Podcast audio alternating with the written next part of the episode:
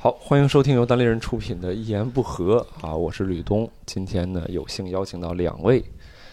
酷男孩儿，哎，一位是伯伯， 哎，另外一位是哎，悟饭，你刚说“酷男孩”这个词都多少年了，太有年代感了。这个词，对我去，伯伯老师感觉配不上这个 名字。不是这个，这这是上世纪九十年代的词汇吧？就啊酷看来我老了，我感觉我还是配得 上的。我们今天聊聊那些网上冲浪的故事。 嗯行，网上邻居咱们是对我们今天其实主要想聊一聊，就是关于这个主机游戏，嗯就是说自己收到的第一款游戏设备，然后以及由此产生的快乐。哦，嗯，对，所以说这个，因为这段时间疫情在家嘛，也是说没少玩儿，是吧？对实实在在的对说我没少前玩世儿，写段子呢，这是啊，也没怎么玩儿，嗯， 这让石老板听见多不好。对，没怎么玩儿，这所以说就怀念嘛，所以说啊哎是对，所以说就怀念嘛。没错，嗯对所以说这边儿就就是想聊一聊，就比如说我们自己玩的这个 PS 啊，包嗯括像 FC 啊、f c 就是大家可能知道，就是最早那个红白机，小霸王其乐无穷，嗯对，小霸王应该是盗版的，对吧？算是，算是，对对对，嗯但是那个那个也算是一个类型一个类别里边的吧。嗯，嗯，对，刚才提到的 PS 就是那个 PlayStation，就是对索尼出的一个游戏主对机，上面对有很多好玩的游戏站， 游戏站，对，就你听这个名儿，我就想跟这个游戏站在一 起。好梗，哎，我当时说的时候其实没有意识到，嗯，对吕东这太机智了，对， 行吧，对。然后我们我们先来分享一下，就是你们最近是能回忆起来的自己收到的第一个非常让你兴奋的那个游戏设备是在什么时候？嗯，当时什么感受？文化老师先呃，说我吧，嗯我其实最兴奋的游戏设备应该是就是当时求着我妈给我买了个 PS，嗯，那个是第一初代 PS 初中的时候，对，第一代 PS 一，我那那是零几年，呃，零零嗯一好像是零零年左右，零零年哦，零零年左右啊，我记得好像是我初初三、初二、初三嗯，那个时候这个东西多少钱？那个时候挺贵的，嗯然后呢，我们当时有几个同学都买了，然后我就特别想想要想玩儿，然后哦于是就求着我妈给我买了一个嗯那个 PS 一。然后当时我记得北京啊是在鼓楼这边儿，就现在也是鼓楼这边对有好多卖对游戏的嘛，啊，那对，游戏设备，然后在这边买的。然后呢，同时那个店里面还能买买一些盗版的盘，嗯，然后拿回家去玩。那时候就有盗版了，啊有有有有有，啊嗯那时候就是他直接给你的机子就是破解了的。哦，破解完了，直接拿那个盗版就放进去就可以直接玩儿，不多像好 不像之后那么麻烦。之后好像是得什么用引导盘，然后就破解。现在破解不是越来越难了吗？是是那个时候就挺容易的，而且哎现在要联网嘛，你只要一联网，一更新系统，你原来破解的又没用了。嗯，嗯对对。然后当时就我印象特别深刻的几个游戏，特别喜欢的《铁拳三》，哦，然后《天诛》，嗯天，珠，对因为你就应一个该是忍者暗杀类的游戏，对哦对，就是执潜行行类的任游务，戏，对对，对。嗯然后还有就是那个《射雕英雄传》是国产的游戏，嗯嗯，还有就是那个《最终幻想九》，我特别喜欢的《最终哇幻想九》最这终几个幻游想戏九，，嗯，嗯，然后那段时间就特别当时开心，就是没那个过假，期也不是过生日什么，你就是跟妈妈不说是过生日，就想买一我个说。同学都有，你给我买，我想玩。哎，你你 哎我我比较好奇一件事， 你磨叽了多长时间？他给你买嗯，哎呦，可能得有个几个月吧，我觉得我嗯天哪得，有个几个月。墨迹啊的 PS 二都出来了， 啊，因没为有因没有为那时候那时候的确是因为我们好多同学，我上的那个学嗯校就是是有点儿像私立的那种感觉的一个学校，哦嗯，家里啊然后那那呢学校里都是有钱人，然后对大部分同学家里条件都不错，当年还不是老赖的时候然，后 那个音怎么发？赖，老赖， 啊然后那俄罗斯人个，嗯，然后就有有，但也不是所有同学都特别富裕啊，就是有些同学家里是比较富裕的，然后呢嗯买了这个游戏机就聊，然后我当时也挺想玩的，也挺想也挺想参与的，嗯可能是这些原因吧，自己也挺想玩的，也没有一个游戏机，嗯所以就求着家里买了这么一个玩儿。嗯你看他刚刚说的，也不是所有人都特别富裕，是比较富 裕，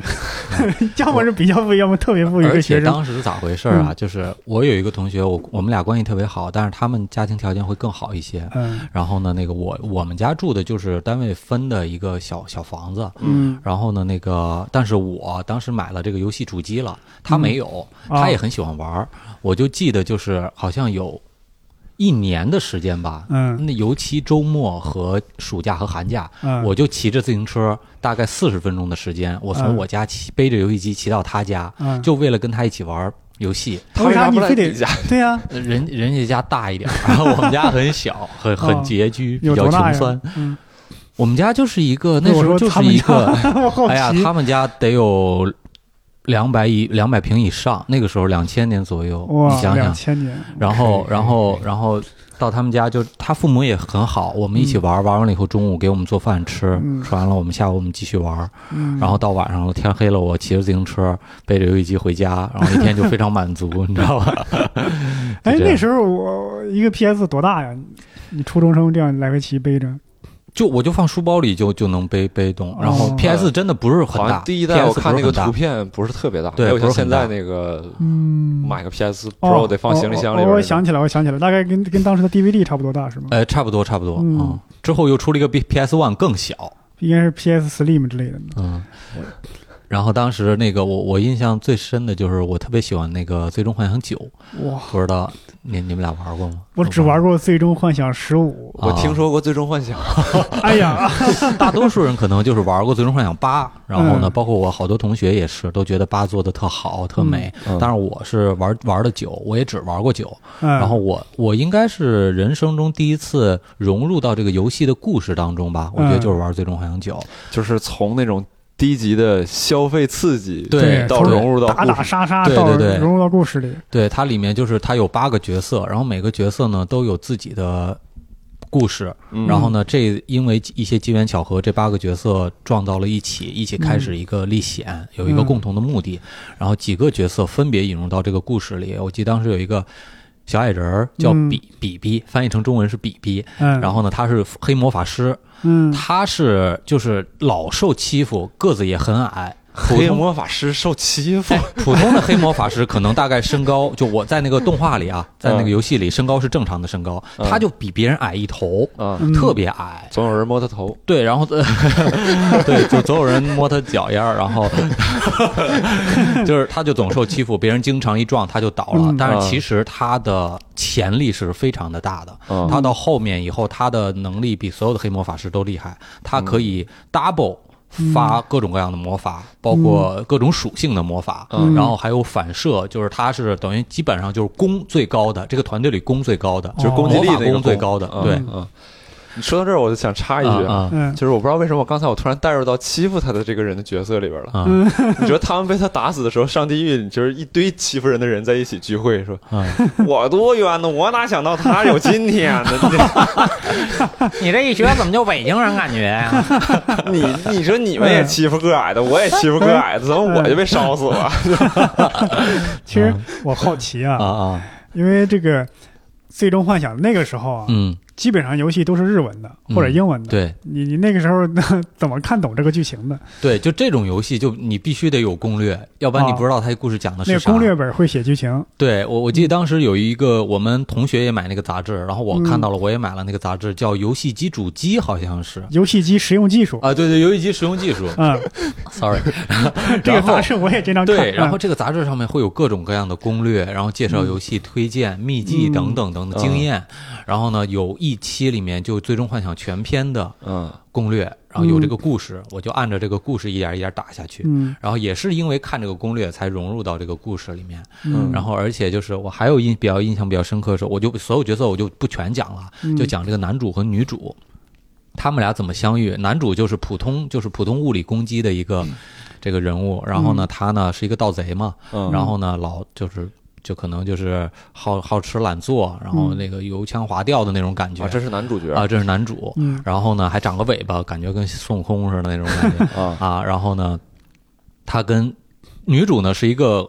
国王的一个公主啊啊，好像是她的这个皇后啊被什么恶是恶的力量蛊惑了，还是怎么样怎么样？嗯具体我记不太这清楚这了。这是根正苗红的女主了，这是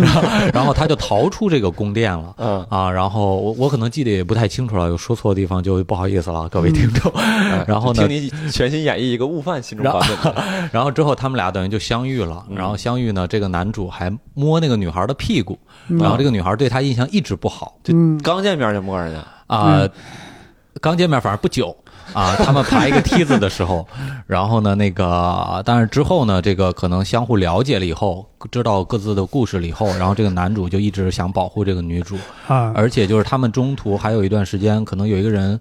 失忆了，嗯然后呢，等于过往的很多事情都忘掉了。嗯然后，反正我是玩这个游戏的时候，我一直在被这些故事所感动，就是这里面的人物所感哎你这动。么说我就好奇啊，嗯，嗯就是你看你那时候玩呃你是初中吧？就是你说，初中、初中到高中、初中末期吧，差不多。嗯嗯，嗯，但你看你传达出来这个故事其实是那种。挺相对来讲比较美好的一些爱情故事，嗯嗯在我当时有的这个时部分，嗯，，对，在我当时我自己以己度人啊，嗯我的审美线里边，我初中就没有美好的爱情故事，啊，你是说你的亲身经历，还是说你看过的？哎不， 我就是在我眼中看来，我就不会去欣赏这个爱情故事。哦啊，所以说，我就想，你当时玩的时候，你是什么什么感受？你看到这个，你会觉得我我我从如果从爱情这个角度上理解的话，我会比较向往，因为我嗯个人是没有经历过好的爱情故事，你明白吗？ 所以我觉得可能看到这个故事，我觉得挺好的，我很希望自己也是这样。我觉得可能嗯有这么一种心理在，哦，嗯我我正好跟悟饭老师相反，嗯，嗯那个时候男生啊就喜欢踢球啊、打球、玩游戏，嗯，老觉得女生啊，就是老。这这有点影响自己玩游戏，哎情情爱爱这黏黏糊糊对的对，别别别老站着我干啥呢？这是啊这，我还得玩游戏，我踢球去呢。初初中的时候你还这样，啊，我是那可能追你的女孩比较多吧，我是那没有从来都是没有我追人 家，然后人都不颠儿我，所以我从来没有过 我喜欢的女孩，因然为后跟哎当时我是好有个姑娘是像姐姐一样照顾我，但老觉得这人老烦，我想玩游戏，我想踢球，干嘛哦老管着我呢？啊，那我那说你那是喜欢你吗？那个时候人家应该有不是可吧？能有可能啊，呃就是我感觉小朋友的这个喜欢表现形式很多，感觉女孩喜欢她也不一定说，她就觉得就这样就挺好。嗯，可能就愿意跟你待一块儿，愿意照顾你，这也有可能。对，嗯嗨，岔开岔岔说远了，说远了啊！不要嗯哎就唠 就就唠这个，就唠这个。哎呀，我后悔了这几十 年。嗯嗯，对，所以说就 OK 就我就想问，就是你当时玩这个游戏，嗯你除了对于这个爱情故事方方面面吧，就你刚才是说了这个故事本身嘛， 嗯你嗯，你的感受是啥？你觉得哪好，或者是你当时玩的时候是什么什么感觉？我当时玩这个游戏比一方面它故事我很喜欢，一方面这个系统呢，我觉得很有意思，我愿意去研究。研嗯究完了以后就有粘性了，啊，哎我觉得它很有意思。然后包括其最近没有，但是工作以后。包哦，可能每两三年我都会回去再玩一玩。啊，啊你这很个喜游欢戏机去还有是吗？没有没有，就用 PC 的模拟器去玩。哦，对对啊对，，然后就是因为很喜欢这个游戏，对它有感情，我觉得是这样。嗯，哦，对，刚刚悟饭老师说那个陆行鸟啊，嗯如果咱们有些听众早期上过三大妈这个网站，就是三哦 DM，啊它的这个网 3DM 是网站的 logo 就是那个陆行鸟。哦只不过后来啊， 可能被别人发了律师函，改成了现在这个 logo。哦，嗯哎呀，对你说这个，我我岔开一句啊，嗯，这个三这三 DM 是吧？你可以说三大妈、三 DM 都三可以。三大八，嗯，三大妈嗯就是我十二月十五号那个去专年场去年，嗯呃，去年对那个三大八的，应可能是老板吧，主创一个人，嗯然后加男了的女我的微博，男的，啊，然后他来看我的专场来了，嗯然后之后我们俩还亲切的握手。 我说我玩儿， 我从你这儿下了不少游戏玩儿， 我生命当中我特别感谢人 家。嗯，他哎应该是那个三大妈的站长素菲菲的老公，哦他俩是夫妻店儿，等于是。哦，对对对对，嗯，然后夫妻店能开到这种规模也可以。他们哦好像现在也是在做直播一类的东西啊嗯，，对对，嗯，那挺伯好的。嗯伯伯呢？你这边第一款入手的，你就是你最喜欢的呃，我可能比吴凡老师要晚很多，因为我们这种嗯六线城市的这个经济环境啊，哎别跟 那个北京阔少，哎呦，别别别，跟北京比较有钱的孩子。 对，呃，你要说以前我只能是小的时候蹭别人的游戏玩，嗯呃，直到一五年的时候，哎，我买了我人生第一台，我属于我个人的，完全能被我自己支配的游戏主机，嗯嗯，一五年是什么 PS PS 我啊，天，那时候那有四个公四公主，我是到 PS 二就买不起了。嗯那时候 是 PS 是一三年年底发售的，等于哦它发售了一年半，嗯我买了这个，嗯，我去，当时真是特别激动。当时我是它可以发这个快递过来，嗯是在海淀中关呃苏州街那一块儿。哦啊，呃，当时我等不及了，嗯你看今天买它，明天才能到 我这儿，嗯等不及了，我就直接说，我说能能自提吗？他说可 以啊。我这边下完单，对，你继续说，我坐上地铁，嗯然后呃，我记得当时我住石景山吧，嗯我从一号线到十号线，将近有一个小时，嗯到丝路街那边，现场，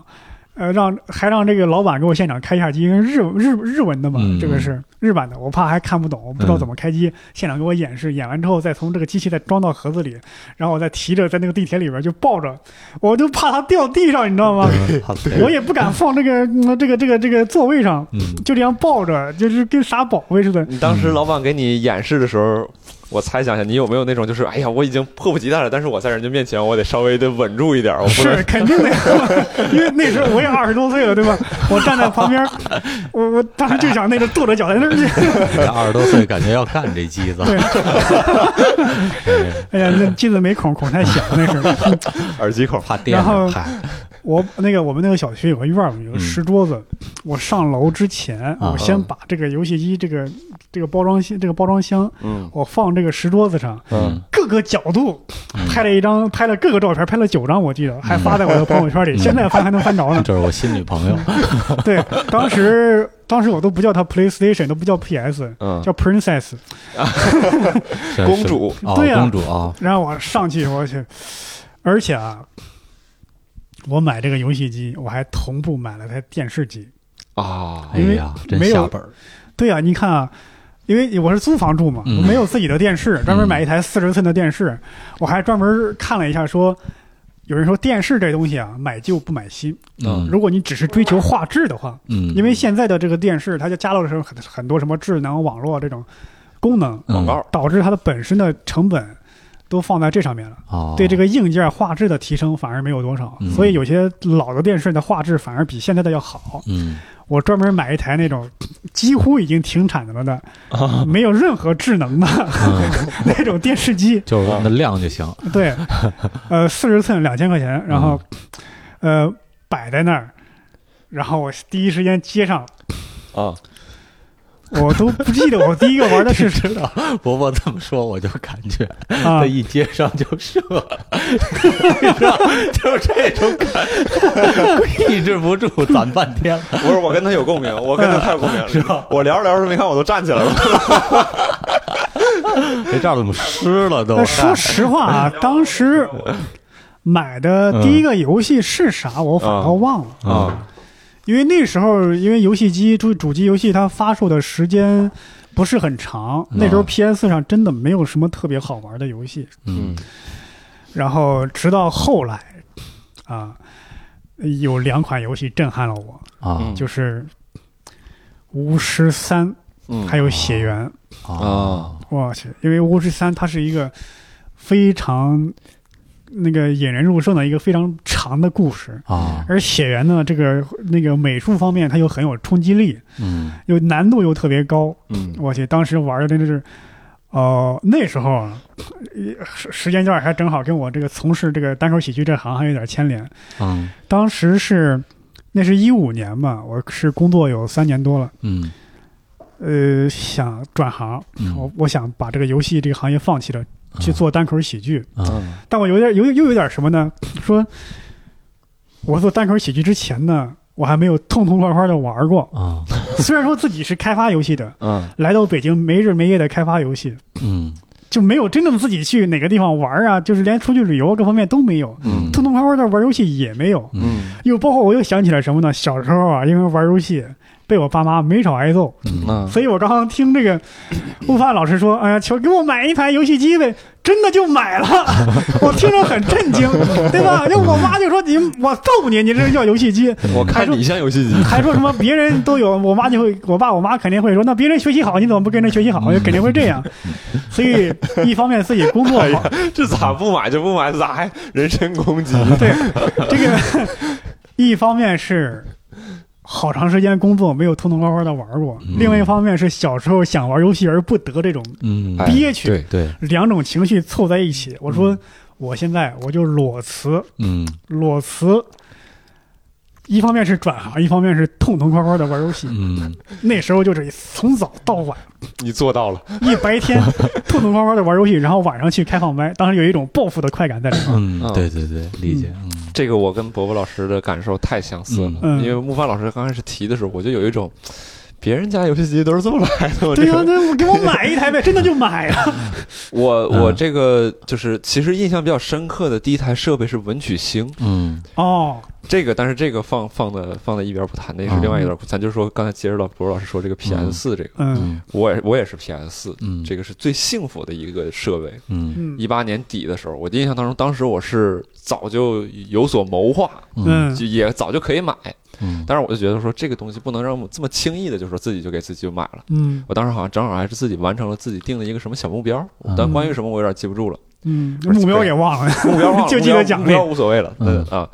上网买这个机器，然后那个是我第一次去。那个站点 儿去取快递，因为以前嗯你知道男生订快递，有可能很多很很多时候是那种，哎呦，我还有个快递，什么快递？打开一看啊，自己之前什么时候买的？嗯那个我终于体会到女生买衣服那种感觉了。我就啊从淘宝下单第一天，第二天我就开始看，嗯我怎么还不发货？ 我现在我现在催的是不是有点显得不太那什么？人家也可能没发货你。当时是在哪儿？在上海吗？是？在上海，嗯在哎，上海上海应该也有一些卖，你可以去当地取，直接。对，当时我那个朋友，当时我不了解嘛，嗯我直接朋友推给我一个店，嗯然后他买过，他就是我就觉得那就靠谱，这个店、嗯就嗯在那个店买。嗯然后发货了之后，到那个站点儿那两天还是赶上周末，因为我发到公司，嗯啊，他周末我们不站送站是吗对，周末那个站点儿他知道你们周末不上班，他就不送。嗯我说到了，这样吧，我就去，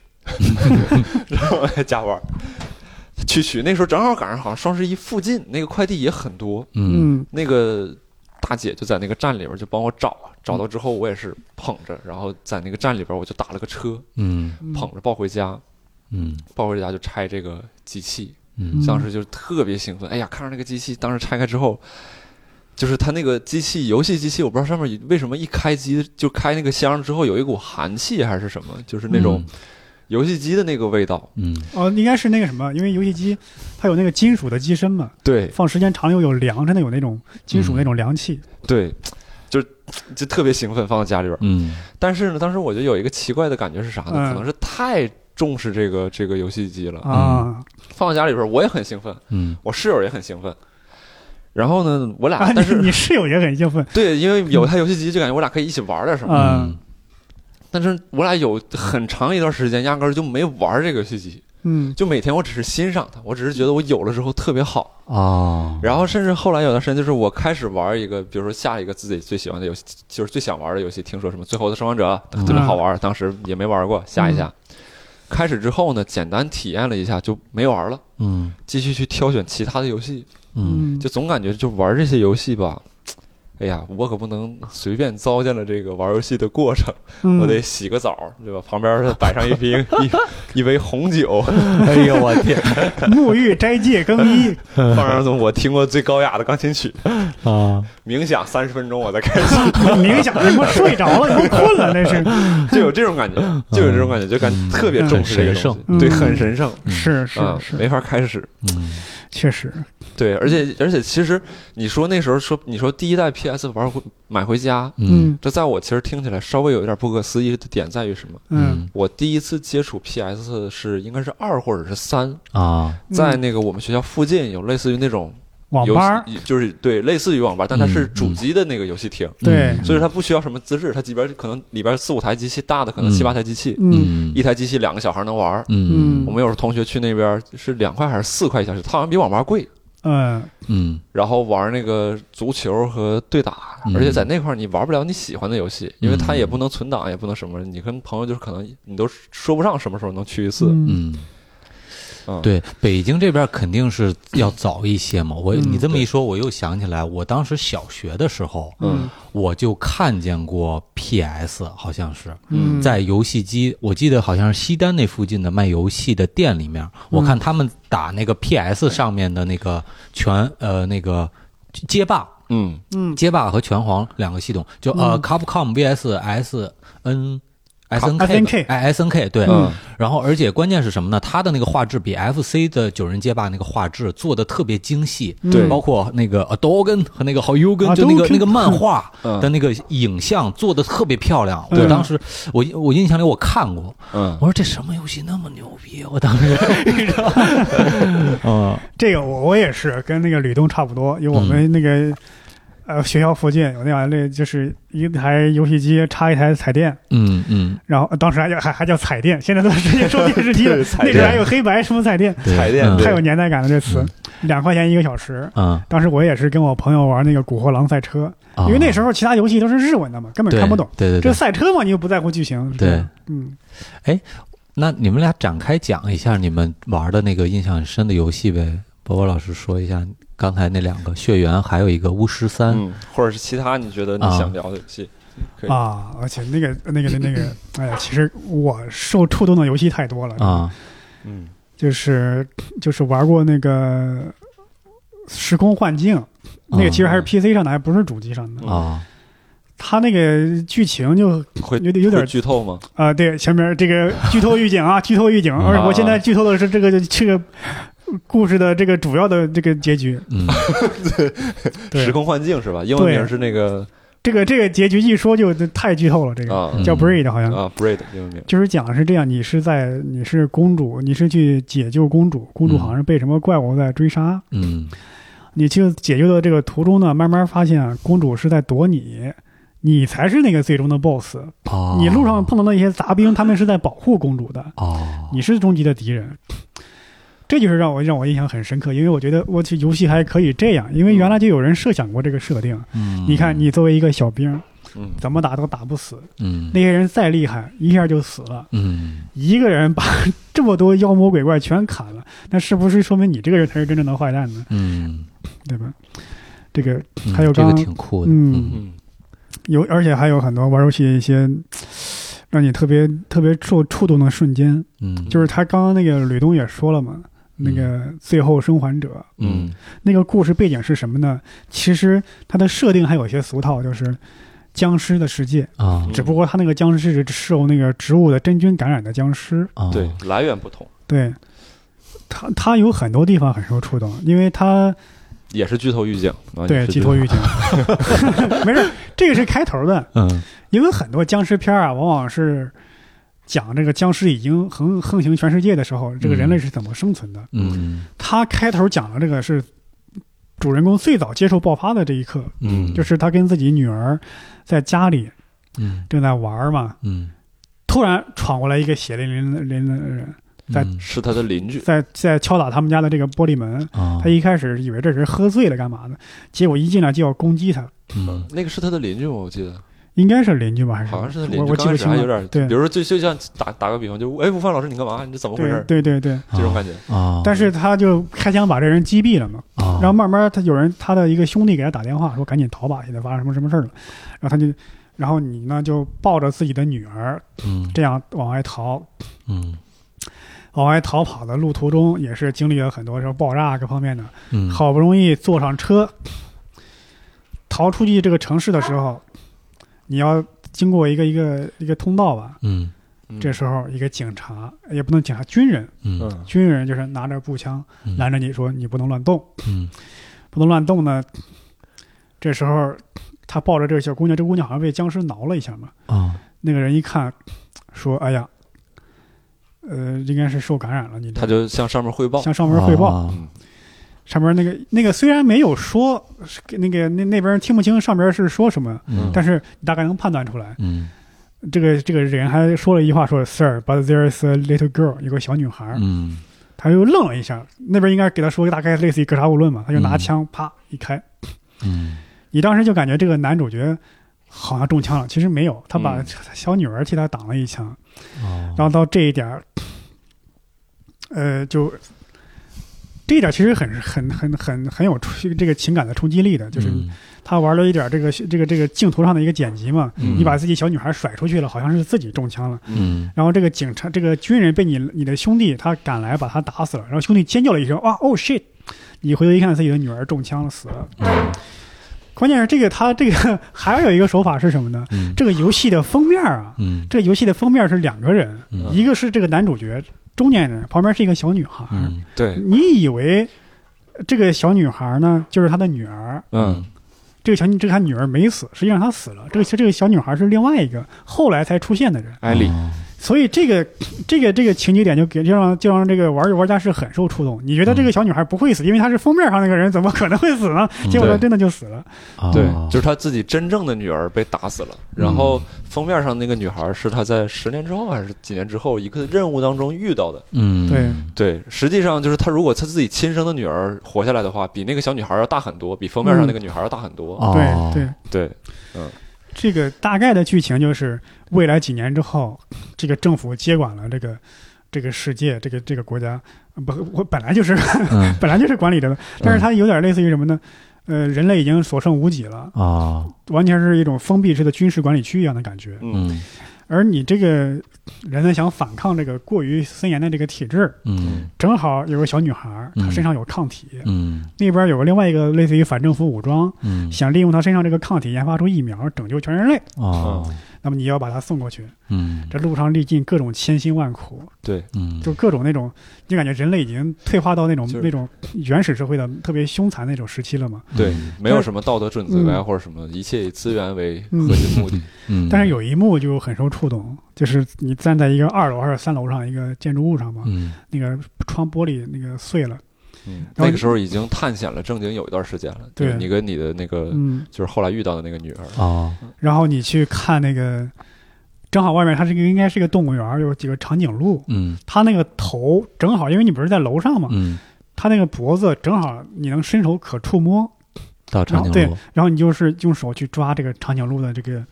这个脖子。啊去去去摸对它，嗯，虽然说这是一个轻轻的动作，但在游戏里那里边，玩家就玩家玩家就很受触动，因为嗯玩家一路上经历的各种，呃，都是一些打斗的戏嘛，嗯跟那个嗯那个僵尸打，跟人打，嗯而且那个色彩呢，都是偏那种灰不溜秋、灰暗的。嗯突然出现一个完全是明亮的那个，又有太阳光照射过来的一个嗯长颈鹿、嗯，这样的色彩，你让人去摸，你嗯就感觉本来你经历的是一个野蛮的一个社会，嗯就这么摸这么一下，你又好像又回到了人类那种嗯文明的黄金时期的感觉一样。嗯对嗯伯伯老师说到这儿，我也插，因为这个游戏几乎也是我玩过的游戏生涯当中最好的一款之之一吧。我玩这个游戏，当时买买 PS 第一个想玩的也也就是这个游戏。当时嗯买的时候正好是《荒野大镖客二》出的时候，但哎，我不对不对，那《荒野大镖客二》是去 年出的一八年还嘛是前年，是一吧八年底。啊啊啊啊！对我那时候就是玩的时候，那个《最后生还者二》已经出了好久了。啊，我以为你是他刚出来时你买啊，嗯对对对，不出了好久。不了。但是买 PS 的时候，就是为了玩这个《最后生生还者》啊，不不是二，《最后生还者》重置版，嗯当时是嗯重置版。然后玩这个游戏的时候呢，我第一遍玩的是就是最轻松那个版本。它嗯介绍里边就会写，就是以享受剧情为主，啊也就是说你玩这个时候呢，几乎就是不会有任何的难度。嗯它游戏里边给你的资源也会很多，用于用于升级你人物的一些技能，比如说你持枪的时候，它那个准星它是会晃的，嗯嗯但你升级之后它就不晃了。啊嗯或者是你原来被这个僵尸困住的时候，你可能没办法反抗，嗯但是你升级之后呢，可以就用弹簧刀把你自己给解救开，嗯自己可以解救自己，嗯类似于这种，就是你整个玩的时候呢，呃，难度真的是非常低，嗯你甚至就是说我在玩的时候呢，有一些不正经的感觉，就在逗这些僵尸，你知道吧？嗯就是你来追我 呀，因为没有什么威胁，就是你子弹也很多，玩玩笑了你子弹也很多，然后嗯它又很好打，你基本上开枪随便打一下它就死了，嗯你就不会太认真，嗯我就通关了。嗯通关的时候，当时当然也有一些场景和设计，嗯这个故事本身给我一些触动，但是我怎么说呢，就是不是特别尊重这个世界观，或者是觉得也不过如此啊啊。然后后来我就通关一次之后。我就调到绝地难度，就是最高难度。它会给你通关一次之后，它会给你开放一个新的难度，那个难度是最难的。嗯哎呦，那个时候在玩儿 就就能沉浸到这个游戏的这个设计的用意当中了。是嗯就你根本就不会说想着我把这片地图上的僵尸都杀光啊什么之类的。之前玩最简单难度的时候，你不跟僵尸斗吗？嗯你甚至还在那儿跟他捧哏，你在这儿你来捧 哏，火，对对，哎呦跑挺快你，哎，来咬我！哎呦，没够着，这可惜了。 你有没有听到 僵尸的这种嚎叫当中掺杂了一句脏话？啊，我操你妈！哎，还还这样哎，fuck you，哎，motherfucker，有可能有可能类似这种。而且就是它里边不是还有像刚才伯伯提到反政府武装什么？你在最轻松模式里边，你都是跟他们在这儿瞎瞎搞，你知道吧？嗯你 你没拿他们当回事儿。嗯但是到那个最难的地方，基本上僵尸就是打你一下，还不两下你就你就挂了。嗯嗯，而且你打他很难，你打普通僵尸好像得爆头，对，反正就而且你子弹也很紧张，嗯就是整体来讲你感觉完全不一样。这那个要时候要认真了，那个时候就是基本上我记得打一个关卡很恐怖，嗯就是他那个僵尸跑得非常快，那个那种那个类型的僵尸跑得非常快，啊而且你打头好像是要打两下才能打死，啊，嗯在那个又是狭小的空间，因为它里边有一些是开放，比如操场或者类似这种，嗯你整体就比较。空间就比较大一些嘛，对你可以跟他们迂回斡旋这种，嗯对，在那个狭小空间里边，基本上没有什么躲的地方。嗯，然后里边还有一个大 boss，你要先取到那个钥匙，嗯然后再去开那个门。嗯然后你取钥匙，把那个电机拉开之后，那个电机给那个门供电，那个门是电的，有嗯带电的，给那个门供电。嗯你拉开，电机的时候，那个僵尸就会出现，就会追着你跑。嗯嗯，我那一块儿大概打了能有二三十次还是三四十次，嗯我才打过去。而且整体它那个风格很阴暗，我跟我的那个女儿又走散了。嗯然后打过去之后呢，我跟他终于团聚的时候，你就会就是能体会到这种不真易，嗯不易的那个感觉。而是且他那个故事里边设计的比较好的地方是在于什么呢？他那个故事讲的其实是说，这个父亲呢、因为他之前失去过一个女儿，嗯嗯所以说我个人理解，他对这个一个他当时接到一个任务，说这个孩子你要把他送到哪儿，嗯，然后你们当时的这个枪械我才会还给你。那是一个势力的头目去跟他们下达这个任务，嗯就说你要帮我，然后我这边才能怎么样。他当时接这个任务的时候，他就比较抵触。嗯嗯他说：“这孩子我，我我他平时自己也是一个杀人放火的人，也是嗯去倒卖一些药品啊，倒卖一些枪支啊，然后来完成自己生存的这个这个啊供给的一个人。嗯他说：“我接这活儿干嘛呀？这孩子多不稳定。嗯”然后那个当时跟他有个伙伴，一个嗯女的伙伴说：“这个，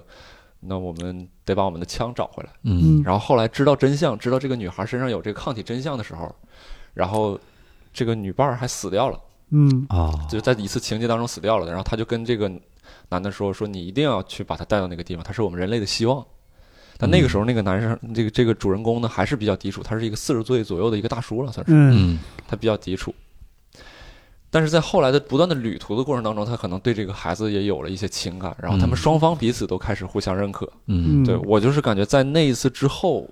哎，我突然真切的体会到了他当时的心情，就说你怎么又走丢了？你怎么你当时嗯，你知道多危险吗？或者是怎么怎么嗯样？就是这种重逢的这个感觉，一下就带入进去了。嗯是嗯是，这个当时我印象特，就是给我印象特别深，而且当时我那时候玩的时候还是晚上，自己一个人在自己那个房间里边，对嗯哎呀，特别希望能这个抱着那个姑娘哭泣一番，哎那种感觉 呀，因就为是抱着自己的那很个很现在很多游戏它这个设计的呀，嗯它就是按照一个情感曲线来设计这个嗯游戏的呃嗯这个历程，嗯，所以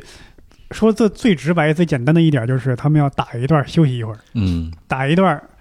哎，你可以在路上对，捡一点东西啊，嗯可以在路上看看风景啊，或者是捡一点那个能够提供你了解这个故事背景的一些道具啊，这样这样的。嗯，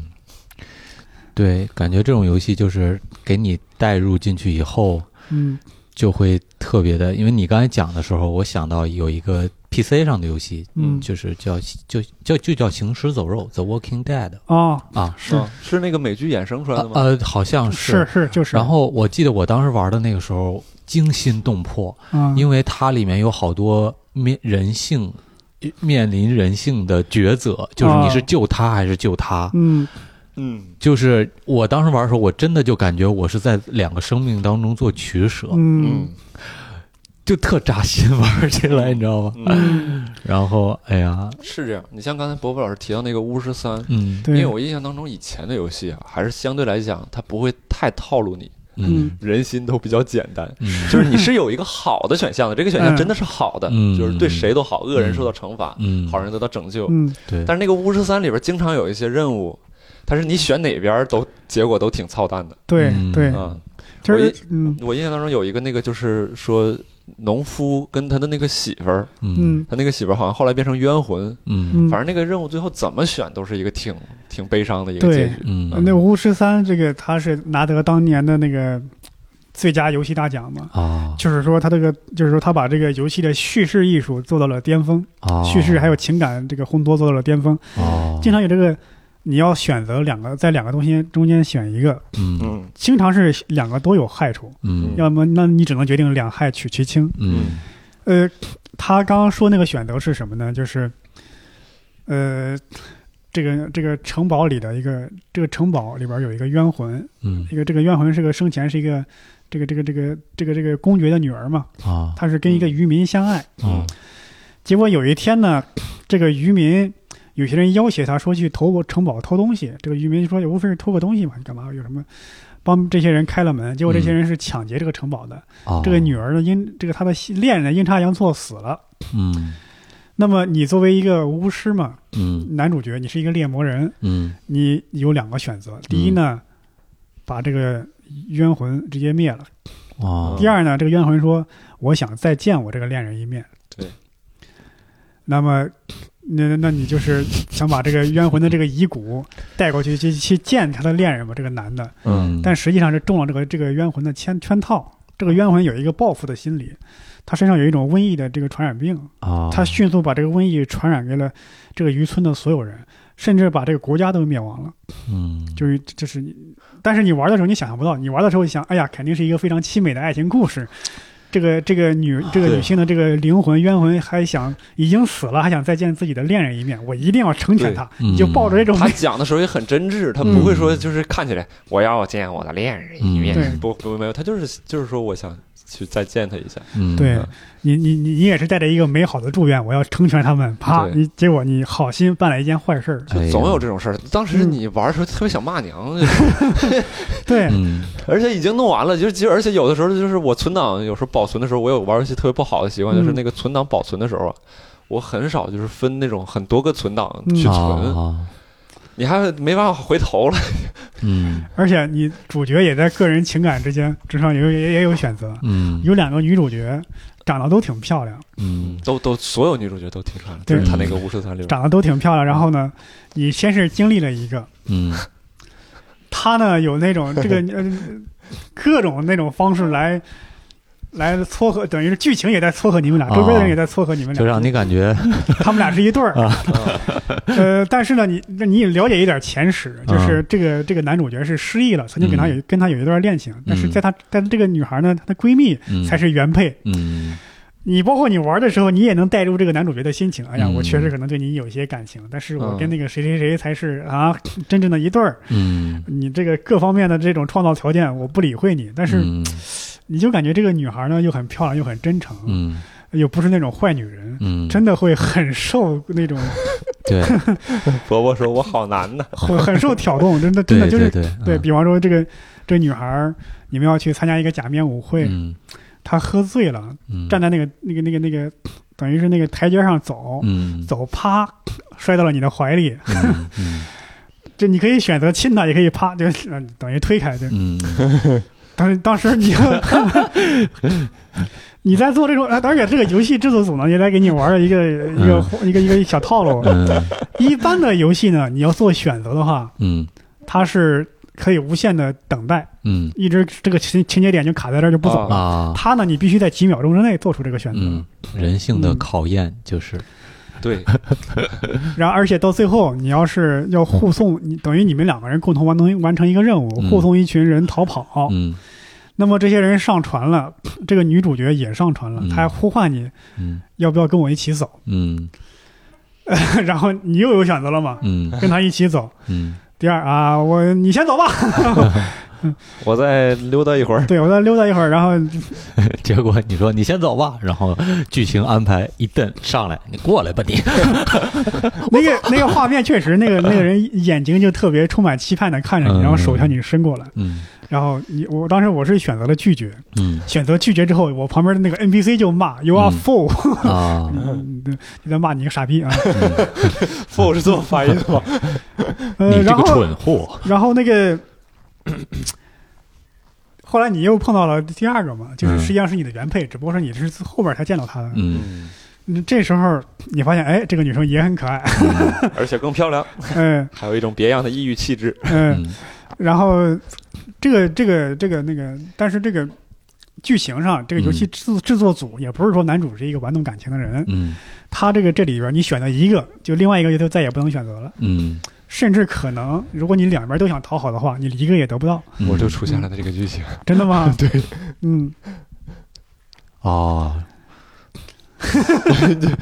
就是就是，反正你那自由度挺高的，就是对这啊种剧情你对都巫师可以三的那玩个出来，自由度特别高。嗯对嗯他还有一个故事，就是大概意思说，有一个男的说嗯应该是个铁匠嘛，还是干嘛？嗯说我媳妇儿丢了，帮我找我媳妇儿。嗯然后过过一会儿，这个又过来一个这个男的这个小姨子吧，啊说哎呀你别找了，就是可能就是失踪了嘛，就我给你钱你别找了。那你有两个选择，第一，嗯接受这个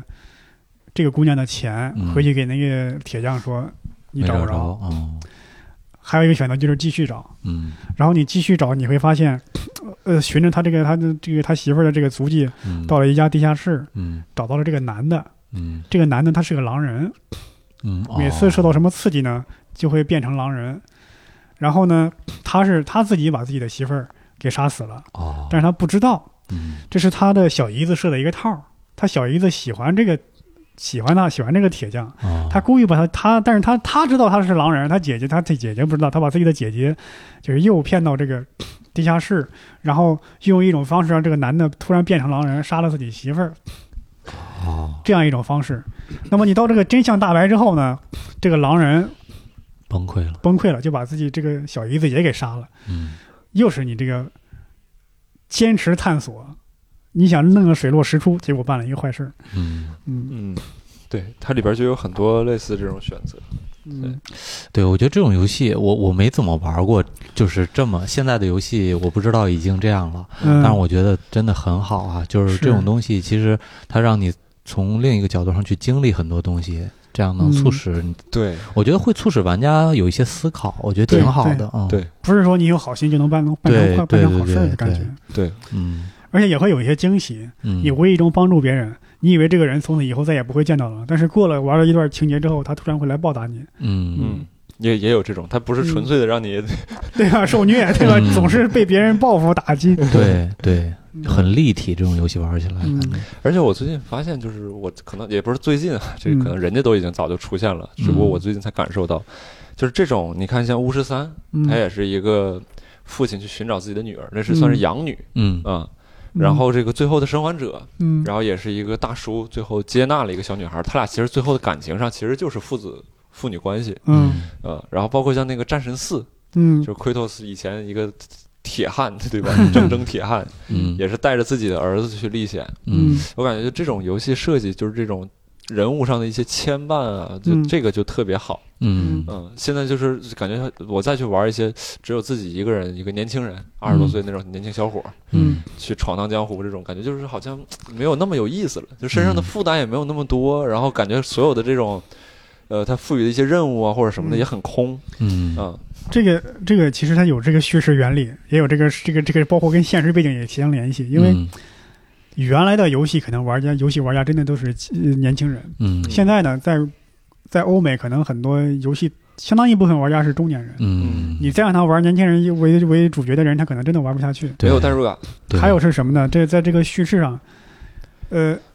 年轻人他做事儿他不需要理由，他有可能完全凭着一股冲劲儿，对我想拯救世界，我就去拯救了。对嗯但是这个主角假如是个中年人，他没有那么强的社会责任感，对嗯也可能就是说我我没有那么多的像嗯年轻人那么的一个冲劲儿、一个血性、一个拼劲儿，他对没有了。，嗯这时候你要让他想让他去干成一件事儿，你必须得有一件事儿来牵着他。哎，嗯我自己的女儿受难了，我得去救她。嗯，对我自己的儿子需要帮助，我得去帮助他，嗯对吧？有一个能够引引起他这个情感上的一个牵绊的，他他他才会去做。我觉得这个理由就特别重要，就这个嗯理由是否能够说服人，嗯，决定了嗯你这个故事的整个架构是否就嗯充实。嗯嗯啊很多就是我现在我现在玩一些，就是确实像你说的，就是年轻人莫名其妙就要去拯救世 界，嗯哼哼哎呀，别 闹了，这这跟你有啥关系啊？嗯就这种感觉。很多中年人，包括很多游戏剧情里边也经常有这样的嗯那个，这就像那个《千面英雄》里边写的那个拒绝召唤，啊，就是经常有一个政府过来人员过来说，哎，我们哪哪星球需要你去拯救。嗯你看这个男主角通常是不答应的，嗯嗯往往是他儿子，他他 他他的女儿去了那个地方了，嗯哎呀，这我得去保护我女儿，我儿子不能受害，我才去那个地方去，嗯顺顺带手把这个世界给拯救了，是嗯，怎么着？嗯嗯，对，嗯悟饭老师有没有其他的游戏可能想聊一聊的？除了《最终幻想》，呃，我最近就是这不是在家待着好长时间嘛，然后有时候也闷得慌，就 也会翻出来原来的模拟器上面嗯老的游戏玩一玩。最近倒也玩了玩，嗯就是 FC 上面的，比如说什么《沙罗曼蛇》哦《赤影战士》，还有那个。魂斗罗、赤色要塞，然后基本上都是 用修改器改的。哎，你你你姑娘多会少条你玩的时候，命她会在旁边看着的吗？呃，不会，我自己就偶尔玩一玩，然嗯后可能也不会玩太长时间，玩个半个小时。嗯我感觉其实就是，我感觉那种玩儿，一方面是回忆一下吧，嗯一方面是回忆一下就每个关卡什么样儿，也不是玩什么技巧。我觉得嗯对另一方面就是，我觉得可能每天是需要有一段时间让自己是一个特别傻子的状态、 嗯去过一下瘾 就，就 OK 了。哎呀，能过瘾挺好，因为我不是用用那个 Mac 吗？嗯，很多模拟器 Mac 系统没法用，嗯嗯哦，，苹果电脑没法整，嗯因为有很多那个 FC 游戏啊，当嗯年没有通关的哎，我有一个可以嗯玩的 MC 模拟器。啊。 Back 上的，我到时候发给你们。行行，我 想，我想就是现在等于来弥补一下，嗯因为我小时候玩过一个游戏 FC 上的叫《特救指令》，嗯可啊能因为我那个卡带是盗版的，啊嗯嗯，打完第二关还是第二关，哎呀， 那多糟心呐所而且这个游戏 在当时嗯那个那个年代水准还是非常高的，啊！嗯就很遗憾。嗯还有一些游戏当年是死活通通不了关，嗯，现在我想有没有什么对吧？什么金对手指啊、对特作别弊器啊？想就对，想看看后边是什么后面样。嗯啥样对？对对对。虽然说 FC 上肯定不可能有什么特别复杂的剧情，嗯，嗯嗯哦，对你这么一说，我又想起来呃，FC 上面我同样感受的是玩那个《忍者神龟三》啊我不知道你们玩过没我有？通关了，哦就是那个那个那你有个厉屎害叉子那个能穿的那个，对对对对，嗯，我记得当时就是在一开始的那个 option 里面可以选，呃，continue 可以选七次还是九次，命可以嗯选九条，嗯在那种情况下，我们当时玩主机，我跟一小朋友一起玩，嗯我也只能打到第六关还是第七关，就打不过去了。鳄鱼那关我记得是，我啊打但通是关了。啊，那你牛逼！但是我在 FC 上我一定要恶补一下，我看打到后面是什那么个样那子。个那个最终模拟 BOSS 器啊，啊就是那个铁面人嘛，嗯那个史莱德还是什么，嗯还得打两次。啊、对对，好像好像是他嗯死了一次，然后还 装死又复活了，嗯嗯嗯然后我还记得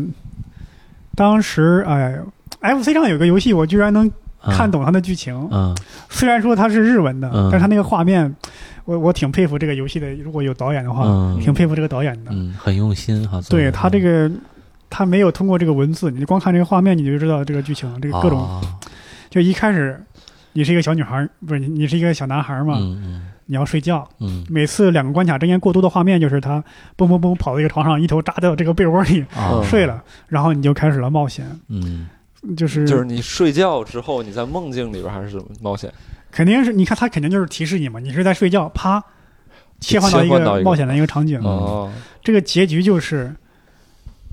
呃，有一个扎着翅膀的一个小女孩儿，嗯给你一个魔杖还是宝石，我记不太清楚了，过去这么多年了，嗯然后就亲了这个男主角这个小男孩儿一下，嗯然后第二天早上这个小男孩儿大概是醒了，发现好像是吗？他觉得可能是一场梦，一场梦。嗯但然后就打开窗户看了窗外，嗯但好像发现自己床边好像真的有东西。我就感觉这个首尾是连着的嘛，因为 FC 那时候经常玩日文的、英文的，啊你看不懂，不知道是什么剧情。嗯，但是这个我当年那时候我还小，我看着哇，嗯这好有意思啊！我也想希望有这样梦中的冒险之类的。嗯然后你醒来可能发现他给你那个手串还在，不是 给你那个宝石还在床头，嗯，嗯这个挺有意思。嗯我我你这么说我就想起来，就是我前一两年吧，一六年的时候，嗯，还特地在电脑上模拟那个就是 GBA 上面那个啊宠物小精灵，啊去抓那个宠物小精灵，嗯啊，宝打可死了梦，天王。啊啊！对对对， 哎，其实这我就挺好奇，我觉得原来大家好像都都有这种，就是说回味这个嗯原来老游戏的这个情节。嗯，对嗯，宝可梦现在叫宝可梦了。嗯，对，对我我我你你说这个我也是，我也是当时我们那个同学，就是他。他家他家里有钱一点儿，然后他他买了个 GBC，就啊是 Game Boy Color，嗯当时还没有 GBA，还没哇 Advance 还没出，然后拿到那个学校去了，我们住宿，然后偷偷的晚上熄了灯以后玩儿，啊，然后呢，那个当时我们一起玩那个口袋妖怪的金银，嗯嗯一起打打这左边的地图，打完了以后打四大天王，打右边的地图嗯，啊，印象特别深刻，尤其那些音乐，嗯，哒哒哒哒哒哒，啊噔噔噔噔噔噔噔噔噔噔噔噔噔，我去，这么多年了，一直记 得。对，印象非常深刻，嗯我你说这个 GBC 啊，我啊不知道是不是这个游戏机上的一款游戏叫《我的太阳嗯啊，是是是是，》，对是不是必须得在阳光下能收集什么东西？必须得在太哦，阳、对不起，阳我光下我底我下，想的是那个黄金的太阳，嗯，那可能不是一个啊，是那个是吧？ 在太阳底下瘦瘦哥在旁边听见了是在太阳底下那个，啊啊，对，不是 GBC。 GBA 啊这个是小岛秀小岛秀夫设计的，啊，小岛秀夫真的是一个特别牛逼的设计师，嗯他有很多就是超乎于游戏内容之外的一些设计，啊比方说是太阳光下玩这个游游游戏，还有就是他原来，呃，他有一个游戏就是合金装备嘛，嗯嗯，有一个有一个大 boss，嗯，他会给你说话，说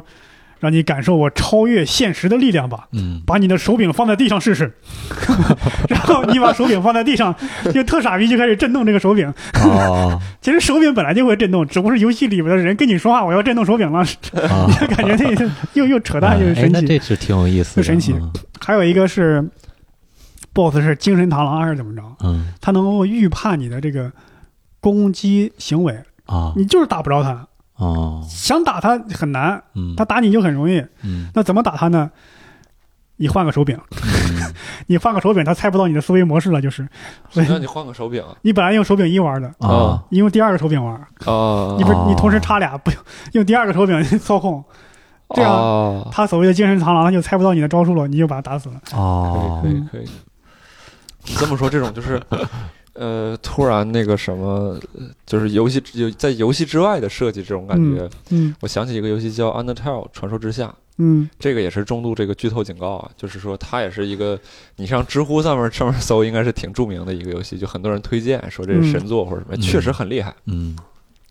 它这个游戏呢是一个像素的，就是你乍一打开的时候，在电脑上打开的时候，它就是像红花红白机那种画面似的，嗯嗯小人儿也是那种就是嗯像素的那种小人儿。嗯嗯，然后你在一个地底世界闯荡，啊然后可能要收集七个灵魂。大概故事我不说，这些我都不说，反正就是一个像素类的游戏。你在这里边，你可以打怪，你用攻击的方式，你也可以用什么一些其他的方式。它里边怪不一定是你非得要打死，嗯你可以去跟他聊天儿，因为每个怪它有都会有自己的诉求。嗯有些怪可能觉得自己这个长得特别丑，你可嗯或者是他可能特别练练肌肉，嗯，你可能你夸他，或者是你安慰他，他最后自己就消失了，嗯你就不需要打他了。嗯嗯然后就这么一个游戏到最后，然后我把那个我以为的这个大 boss 打完之后，嗯然后他会对我进行一个欺骗，就是开头最开始有一朵小花，教我怎么去打这个游戏的一朵小花，嗯突然出现了，他说我才是这个世界的 boss，然后那个画面呢，画风呢一下就变了。哦他那个画风一下就变成那种特别现代，然后有点诡异的那种，就比如说你们看没看过那种图片，就是很多张嘴连在一起那种，嗯或者一张嘴里边有无限循环的那种嗯啊它是那种风格的，而且是特别现实的那种，可能就是你感觉是，就一下就变了。然后它攻击你的时候，你就一会儿就死了，很很快就死了。哦它那个攻击你根本躲不过去那种，嗯一会儿就死了。然后他他就说这个游戏已经崩溃了，然后这个游戏自己就退掉了。嗯然后你再进那个游戏的时候，他就说：“你以为我是在逗你玩吗？”啊，然后他这就又打了这你一次，这又又这给么你气人吗？又给你打死一次，然后这个游戏就打死之后，然后他自己又关掉了。嗯，啊，哎，我当当时我就有一种就是那种魔幻的那种感觉，我说 这你我有点害怕了，你知 道吗？有一个当真了，我这我是中邪了吗？是什么玩意儿？我就我就我第一反应我就赶往赶紧上网搜了一下攻略，我说嗯是不是这样？啊，是不是别人玩是这样啊？别人说是这样，是这样，然后你得怎么怎么怎么办？然后他这个游戏又又怎么怎么样嗯，啊？然后就那就没事儿，嗯但确实很吓人。 他当时这那这个样的画面游戏啊，一般都是以日本的设计师设计的。嗯日本的设计师他因为他有些这个游戏的开发的技术上他赶不上欧美，他就会玩一些设计上的花招，嗯有些那个。 有一些那个日本的那个那个那个那样的游戏，就是后宫游戏嘛，恋爱类游戏。嗯嗯，有些游戏就玩各种恶呃那种恶比较恶毒的这个针对玩家的招数，嗯嗯比方说你这个这个玩家因为用心不专、用情不专，嗯你会被这个人打死，被这个女孩打死。打死之后，你想进行第二遍再重新来，逃嘛，然后然后剧情又变了， 他就会直接这个主角就会直接俩眼对着这个屏幕，你对着你在说话， 嗯嗯，你又来体验第二遍了是吧？ 大概这样，然好后吓 人，然后总是每次都跟你的经历的跟以前又不一样，就是你以前的经验用不在这上，用用用不了在这在这上面。如果这个男生没有谈过恋爱，嗯他接触的第一个跟恋爱有关的内容是这个游戏的 话，他还怎还么有再敢跟女生说话？对，还有一个被誉为最难的游戏之一，嗯叫《大魔界村》。啊，大魔界村呢，你是一个穿着裤衩的一个大叔，你可以穿上一身盔甲，嗯你能你只能挨两下，嗯不其实只能挨一下，啊嘣，盔甲没了，第一下，啊再挨一下就死了。然后你要不停的跳，嗯，就是你碰到怪你就掉血，两下就死。要躲是吧？一方面你要躲一些那个各种飞镖啊、飞行的一些飞行物啊，嗯另外一方面你躲敌人，第二你还打敌人，另外有一些陷阱啊、坑啊什么的。嗯嗯最牛逼的是你打到最后一关，然后把最终 BOSS 打完之后，突然有个人提示你，嗯其实还有一个 BOSS，你现在的程度啊你打不过他，你先回第一关，再来一遍啊， 你才能打过打过他，啊，然然后你得在第二遍才能打过去。问题是这个游戏很多关卡是随机的，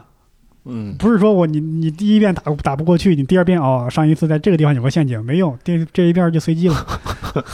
纯靠反应这个嘛太他考纯验靠反应啊，太考验玩家耐性了，这种游戏真的这有玩家能通关，啊，我而且速度特别快的通关。我 觉得通这种游戏能通关的玩家可以直接成成佛了，可以。是是那种你说的这个，就是我想起那个叫什么呃猫里奥猫里奥啊，猫里奥跟这个一比难度非常小，是吗？对猫里奥他就是恶搞你的那种，马里奥，就是你是马里奥嘛，但是啊那个马里奥的形象换成一只猫，嗯然后你也是在马里奥那个地图里边横版过关嘛，哦但是它会让你各种离奇的方法死去，嗯哦，比如说，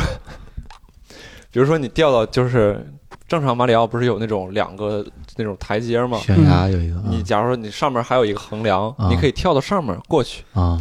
或者是你不小心掉下去了，啊掉下去之后你一跳，发现头顶上出现一个隐藏的砖块，哦你，要出现一个隐藏的砖砖块， 你你最后把这一排所有地方都试过了之后，发现都是隐藏的砖块，你已经被封死在里边了。 啊就他的意思就是你根本就不能掉进去，嗯啊，就这种这种东西，他可能就是在搞你。哦，对，但是、嗯但是他那个地方好的就是它不是随机的，嗯，它是固定的，你只要记住之后，你下次别往里边掉就行了。你这让我想起那个 就是各种不同的死法，基本上我过第一关大大概就死了六七十次。最近特别火的一个游戏制作人宫崎英高，啊，他就很多人都成为宫崎英高的恶意， 有很多类似的设计，但是他没有那么狠。嗯你比方说，你看到前面一个宝箱，你嗯想去捡，结果这个宝箱本身就是个怪物，嗯你一打开宝箱站起来了，啊开始打你，而且这个宝箱怪攻击力特别高，啊很容易两三下就把你搞死。哦，对，好多游戏里面都有这种就骗人的东 西，嗯，就是你是宝物，其实是怪。他嗯他呃，现最在最终幻想九里边也有这样的。对嗯，对我感觉这种游戏就是说反常识的一个设计，其实挺有意思，就会嗯让你反思一些东西。就比如说，就刚才说那个《传说之下》，嗯他那个这个也是就是严重剧透啊，就是说他那个游戏之所以被许多人，包括很多女孩子觉得好的嗯一个地方，那、就是说它其实是让你反思很多你之前的一些行为，就像伯伯之前提到那个时空幻境，不是嗯你其实才是那个魔王嘛。嗯嗯，他那里边也有类似的设计，一开始的时候你不知道，你按照你常规的游戏思路，你碰上怪你就给他打死了，嗯然后他就说你的这个经验其实是你处，就是他那个英文翻译过来其实是你处决的这个人的数量嗯啊，然后说你这个等级其实是你大概大概意思好像是意思是你的邪恶程度。就是说，你不应该这样对我们。我们这里边每一个人都是我们现实世界生活的一个小伙伴，嗯对，他就可能会让你去想之前，哎，我那我可能先入为主的，我就觉得碰上这些东西，他就是我的敌人，我就要打死他们。嗯这种感觉嗯这个有很多游戏啊，它会把这个游戏系统的这些嗯各个层面用这个剧情给圆上。嗯比方说，我刚刚说那个血缘，嗯它是它是就是把这个游戏，你看为什么你这个玩家操控这个人死了又活了呀？嗯为什么你要跟这些人作战呢？ 就是这些东西都给你圆上了。嗯他是怎么着？就是你是一个身呃身体有病的人，嗯你要去这个比较神奇的这个叫亚南的一个地方嗯要看病。嗯它呢是书写的疗法，就让你能够沉睡。嗯那你才沉睡，你经历的是你的梦境，嗯但是你的梦境呢又又受一些古神在操控，在操纵，嗯所以你等于每一次死来死去都是在一层梦境里死了。嗯然后你当然在梦里又活过来了，嗯你在梦里杀那些怪兽，又对现实中有影有影响。哦，他这样慢慢慢慢去解释这个东西，嗯而且这个游戏也是我玩过的，我天呐，难度特别高的一个游戏。啊而且这个游戏它设计的比较，包括那个小岛秀夫他也有游戏，就是去年发售的《死亡搁浅》，嗯他也有这种对这个这个主人公死了又活这种系统、这种剧情上的解释。嗯他就是讲未来世界发生了一个未知的大爆炸，嗯未知的大爆炸之后，呃，那个美国的人口，嗯他没有介绍全世界怎样，反正估计也差不多跟美国。嗯美国的人口可能剩下的也就几十万到上百万了嘛，嗯死者跟生者的世界联系起来了。嗯那么，主人公是能够在死与生之间来回穿梭的人，嗯。所以他是可以死了又复活。嗯嗯，哎，我前一阵儿有我有一个想法，我就想，就是说现在你看咱们单口这个行业，可能慢慢的知道的人也越来越多了。然后随着前两年不是《麦瑟尔夫人》这种美剧，然后大家也都看过，我就想，可能会不会再过几年会有一款单口方面的游戏，就是讲你可能是不同的人物。然后呢，你会去把自己的生活写成段子，去嗯参加开放麦，不断的升级。嗯然后之后不断达成一个一个的目标，你比如说多少分钟的内容，然后开专场或者参加某一个节目。啊，我觉得这个其实未来是有可能诞生这么一款游戏的，那这个我觉得挺有意思，嗯 这个东西你要说难度吧，其实做起来很容易这样的游戏，嗯但是就看你怎么实现，还有你 能不能卖出去。嗯，你看，国外游戏，呃，国外单口喜剧行业这么发达，嗯我我还没太听说有这样的游戏。嗯我记得日本那个《三国志》，嗯它有一个辩论的有呃环节环节，啊就是啊，对对对，舌战群儒这样的对对辩论环对节对，它类似于猜拳，嗯你有什么策略？这样，慢慢就每次掉多少血，类似于猜拳的这样机制。嗯那那你说这个写段子这个，咱们可以类似于养成之类的。我今天我出去收集素材，嗯收集多少素材之后，我可以合成一个段子，嗯， 对吧？对，合成完一个段子，我再出去讲。嗯我有一句， 然后我要我我要再设置这个今天这个场地的布局，嗯，然后我要挑选观众，嗯我哪一条做的不好，今天这个段子效果就会打折扣。嗯可能有百分一百的段子，我扣下来还剩二十，然后嗯这样积攒，做完积攒完之后，我能成为一个什么小有名气的演员，嗯这个名列前茅的演员。同时，你还要注意生活当中的困境去解决，比嗯对如租房的时候不能漏煤气。 对对，我要我要去租租房，嗯去工找工作，我要去是见一些电视台的人、星探之类的，嗯，对吧？上节目，这这样你你有很多，这其实系统真挺复杂的已经有类似一些嗯成为演艺明星的游戏，就是《美少女梦工厂》，啊，大概是这一类的，嗯。我感觉之后可养成类能的，嗯单口喜剧这种元素或者身份，可能会进入到游戏里边的一个嗯元素吧。嗯，嗯就哎，对，而且我还那个想那个想起来一个东西，就是我嗯最近的一个感受，嗯就是我觉得我对玩游戏这个事儿啊有一个刻板印象，嗯就是因为我发现身边咱们很多同事女女孩子也玩游戏，啊就在我印象里，就玩游戏基本上是男生。嗯，嗯，然后我那天就问了我们一个同事，呃，特别傻的一个问 题，就是你啊是怎么开启你的游戏生涯的？嗯啊，然后 啊他们就觉得我问的这个问题很傻，嗯，我觉得可能就是我这个刻板印象，不傻，这个问题不傻，因为啊嗯我包括我，我嗯虽然我玩了这么多年了啊嗯嗯嗯，我也好奇女玩家们都在哪儿。我身边的人几乎就很少。啊你你看，原来我们去游戏厅，嗯那真的是没有见过女孩，基本上。嗯还有那个，经常是玩那个网络游戏，可能有女孩在玩，嗯嗯可能上学嗯宿宿舍里闲着无聊，嗯嗯，玩什么英雄联盟啊。对嗯但是现在普及了，就是这个手机，嗯，手机你看谁都有手机，现在嗯玩个游戏啊，跟别人交流感情，等于是都很方便。嗯而且我感觉嗯这个点就在于说，我们最早的那些游戏啊，你想一些老一点的游戏啊，嗯比如说街霸，嗯或者说那个横版过关那个叫《三国志》吧，街啊街机上的那些。啊啊对对对，是赤壁之战，对，啊再再到可能是这个电脑上面一些什么红警啊，或者什么这这种，就是这种游戏设计呢，它都是以这种战争啊打或者斗冲什么的突这种嗯为主对对题。对然后到后来一些大型的网游呢，比如说《传奇》《奇迹》啊，包括一些什么《石器时代》啊这种，嗯就是直到劲舞团这种异异类出现之前，可能也嗯都是一种就是那种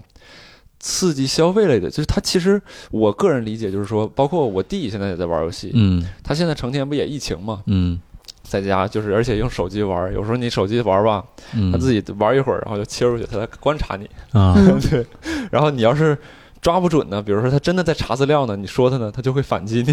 啊就是他这个这个，他对这个游戏的其实挺依赖的，就是时不时他就想玩儿，他不想学习。嗯 那我就在想这件事情，就是说，它其实很多游戏它是那种刺激消费，你跟他说是电子毒品，其实我觉得不过分。嗯就某种角度上来讲，其实不过分。嗯但现在就有越来越多好游戏，它其实嗯不是说去激发你恶的那一面，嗯或者是激发，或者是利用你人性当中说，嗯我输了就想赢，赢了之后我还想继续、嗯那种 赌赌性，这种嗯它不是利用你这一点，嗯它可能更多是说想去与你共同探讨一些问题，或者是是让带你一起经历一些故事。嗯哎我感觉这类游戏越来越多之后，可能女玩家可能就会越来越多一些。是嗯是，对，因为我印象当中，女生好像对那种打打杀杀呀、嗯包括这些刺激类的，就是不是那么感兴趣。 你 你刚刚说你弟 来回躲着你， 来回这样来回切那个，嗯我想起我最近在手机上玩了一个傻屌的一个小游戏，嗯就是我估计你们可能也玩过，嗯就是在课堂上，嗯啊你跟你旁边这个同学，你们俩相互踢打，啊然后呢，嗯前面有老师，旁边有教导主任，啊他随时可能会来看你们俩。啊！嗯这时候如果被发现了不是，这是如果你停住了，我嗯还在打你，啊这时候呢，教导主任就会说站起来，啊然后你站起来，然后我一站起来，你可以在旁边那个旁边那个这个耍贱嘛啊，幸灾乐祸的嘿嘿嘿嘿笑，啊等于我打你得打你一拳是加一分嘛，你笑我一声扣两分，啊！我打你的那一分全被你笑给扣完了，然后咱俩再互相打，啊，就看这个教导主任抓住谁，啊抓住谁谁就谁谁，然后你然后另外一个人在旁边那个幸灾乐祸，然后那个人就开始扣分，这游戏太傻屌了，那角色能选教导主任吗？那不能不能不能。 呃，那 你刚刚说那个激发善意那个游戏啊，嗯其实现在很多游戏有这个趋势，包括我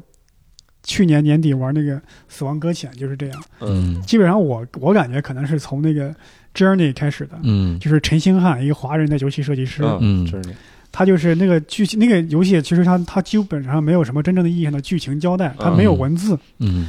就是讲你可能大概是你跟你的族人失散了，你要去嗯找你的族人，嗯那族人只能是。类似于神一样的，在一个天边一个画像来在在在引导你，嗯嗯一开始是沙漠，然后后来冰川、火海之类的。嗯那么你在旅途中碰到其他人，嗯，你们两个一碰上，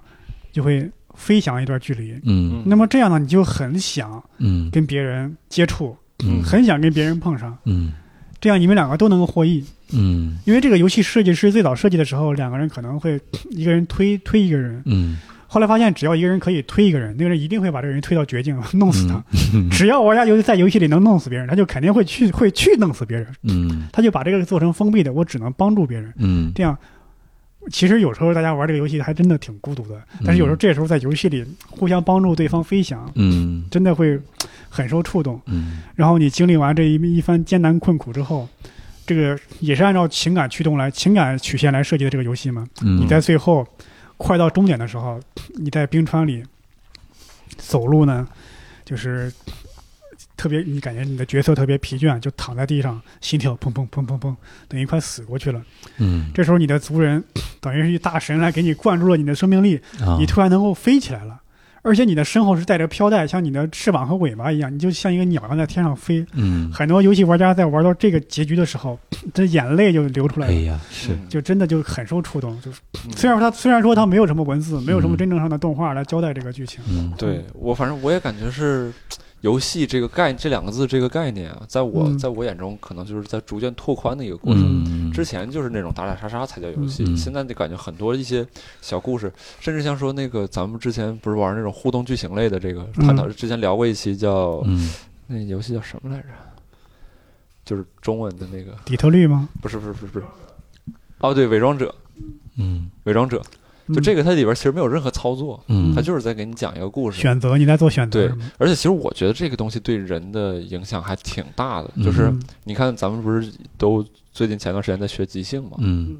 我就发现即兴的里边这个游戏，跟咱们日常这个游戏就很不同。包嗯括我带我爸妈玩一些即兴的游戏，他们就是说第一反应或者默认的这个习惯嗯就是我要赢，但实际上这个游戏规则里边压根儿就没有赢这个概念。嗯嗯，对，就是我我就突然发现，哎，我们好像之前确实玩的太多的这个就是叫零和博弈，装逼点叫零和博是弈。是的，就是是的，大概解释一下，就是说只有一个人赢，或者说只有几你赢我就得输，我你赢要就得战输胜。别人，嗯，对，比如麻将、什么足球、嗯排球这些是东西对，它都是都是零和的，对只有一对方有赢家。对嗯对，但现在我就看到很多好游戏，它就是说不会给你灌输这个概念。是嗯，对，有个游戏叫《机械纪元》，《机械纪元》是这样，尼尔的那个机械纪对元啊，对，尼尔《机械纪元嗯》，它是在结尾的时候，嗯，小姐姐，就等于是操控一个小飞机嗯，去打怪，然后慢慢你就发现，这个弹幕上的那些子弹、敌人那些飞机啊朝你撞过来，你根本不可能躲过去。嗯，这时候呢，会有人去替替你去挡这个子弹，嗯，而且每个子弹上都是有名字的，每个替你挡的这个对都是有对名字，的。都是有名字的。然后你慢慢把这个 BOSS 打完之后，你就发现，哦，那些是全世界各地的玩家。哦，然后你玩完之后通关之后会有一个提示，你愿意为了帮助他人来牺牲你的存档吗？因为每个玩家他有打完游戏有个存档嘛，可以反复玩以前。嗯，嗯，你刚刚那些替你挡子弹的那些人是他们牺牲了自己的游戏存档嗯，来帮助你。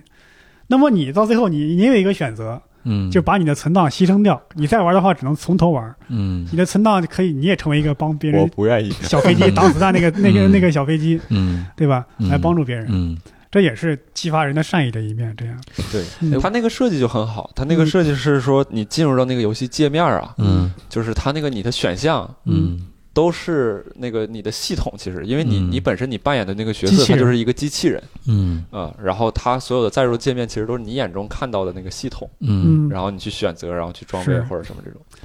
对我就我就哎，你们这么说来，我就感觉就是这个真的是一个行业，它是需要发展，需要不断的丰富，嗯，就是然后不断的竞争，会有不同层出不穷的新的对产品和作品出来，是去满足不同的人的需求，它的意义才越来越越来越丰富吧，嗯可以说，我原来玩这个嗯尼尔，嗯这个尼尔他之所以这么做是为什么呢？嗯有一层无奈在里边儿， 嗯他的这个游戏开发资金非常不足，嗯他虽然这样做呢，肯定也是有出于省钱的考虑，嗯 但是也这这这些花招呢，也确实能够给玩家以慰藉。嗯嗯还有那个就是我玩那个那个死亡搁浅，嗯，它也是你独立的玩这个游戏，但是嗯就是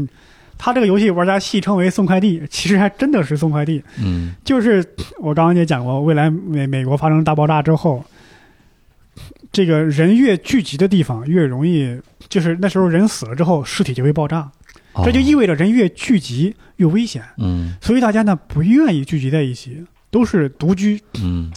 这时候呢，生活物资怎么办呢？就靠送快递，嗯快递员相互送快递这样来联系，嗯大家的联系就靠这个快递员。嗯那么这时候呢，你在你在旅途中，你就是一个人在玩这个游戏，但是呢，你可以用一个键嗯来观测地图。这时候你会发现地这个地面上有其他玩家走过的足迹，嗯嗯这样你就会沿着他的足迹走。嗯而且在这里边呢，你可以搭桥，什么逢山开路、遇水造桥。嗯那么你搭的这个路嗯，也能够跟其他的玩家的路联系在一起，嗯嗯他们也能用这条路，你也能用这条路。嗯就是我们虽然我们在这个游戏里见不到面，但是我们能够互相帮助。嗯嗯，是这样，而且还可以，你可以玩游戏的过程中，像对着这个山谷没有人在呼喊，那么其他人他在游戏里能接收到你这个信号，他也可以来回应你。嗯，就互相看不见，但是我们可以做出彼此做出回应。嗯这有点像咱们的网络环境，可能我们其其实像疫情期间一样，像疫情期间一样，我们都出不了门儿，嗯但是我们可以通过网络来联系。对嗯对，这这个我我我又 感受到一点，就是嗯你看原先这些咱们的游戏都可能满足的都比较单一，嗯，就满足咱们的情绪都比较单一。然后呢，对，现在就是你发现通过一个游戏里面，你其实你不同的情绪都可以在里面有满足，有时候有。有快感的时候，有高兴的时是候，然后也有悲伤的时候，嗯，对，就更丰富了。对，嗯，对，之前就是想爽嘛，嗯但现在其实你回头再看，爽是一个特别，就是比较无聊的一个感受吧。嗯我自己的感受是这样，有很多游戏，它其实我印象当中有一个游戏，我有点忘记它名字了，它好像你上来的时候，它就可以让你调外挂，游戏里边它就给你提供那种啊、作弊器，我嗯，有那种 一上来一刀就多少怎么哎着、 哎，装备对你你就通可以风报调，告，点击就送。啊啊，就是它它但不是那个不是那 种传奇啊，嗯它，就是一个单机游戏，就是你上来之后，它给你提供就是修改器，说你要不要改，你改也可以改，你也可以正常玩儿。嗯，你改完之后，你就发现它索然无味，就这个游戏过程一点儿对意思都没对有。对对，是对是，因为现在很多游戏制作人，他对这个游戏的理解力啊，嗯就明显超过了他以前那些人的一个层面，嗯嗯已经完全不只是那个我打怪克服这些东西，他会有很多那种人心的那种设计，包括那个黑暗之魂，还有血缘那个魂系列，嗯它也是跟那个死亡搁浅类似，啊当然它出的更早。嗯就是有玩家在这个游戏里一般情况下是碰不到的，嗯但是呢，你可以在地上留下一些笔记嗯来提示他对方这周边有什么信息。嗯嗯那么这些笔记，你可以发自内心的留下善意的笔记，嗯也可以去误导别人。嗯这些有时候就考验别人的这个判断力和信任了。嗯比方说，这是一个悬崖，嗯那么可能有两个笔记，第一个前面是宝箱，嗯或者说下一步就该从这个悬崖上跳下去。嗯这两个你你嗯你可能你又不知道怎么怎么办，嗯这有时候呢，它可能真的前面真的是一个宝箱，你跳下去有宝嗯箱；它前面可能真的跳下去就摔死了。嗯这时候，这时候有时候考有这个有这个这个这个考验来考量嗯在里面，这个玩家这个互相信任，还有这种，这里边就是他会我我碰到的笔记啊嗯，大部分笔记嗯都是善意的，嗯有小部分是恶意的嗯，但是只要有一小部分恶意的，它的破坏力就很大。嗯，你想，这是个悬崖，你说你跳下去吧，下边有宝箱，啪， 直接死了，你从头再来了。对，哎，你说这下一个个我就就不。敢相信了。嗯，对你说这，我就想到一点，我前一阵看那个微博，就那个何森宝，嗯，他说了一个观点，我就说挺对的，嗯，就说他在网上搜一个什么东西，嗯然后他发现搜出来的相关信息和视频完全不是他想要的信息，嗯嗯然后他就开始思考一个问题，就是现在互联网上充斥着太多的无效的信息了，嗯就是经常是别人想让你看自己的内容，然后通过一些文字标题的手段骗你进来，但对实际上你根本就没有捕捉到自己想要的出于东自己西。的这个利益考量对，，然后就感觉就说现在需要说去。去整治一下现在这个网络环境，嗯就什么乱七八糟的东西都有。本来网络它目前它是一个挺高效的东西，嗯它现在越来越不高效了。对，但是那个游戏呢，就是那个血缘，嗯，它为了鼓励玩家留下善意的信息呢，嗯就是别人可以为你的这个信息啊打分儿。嗯点赞，如果点赞，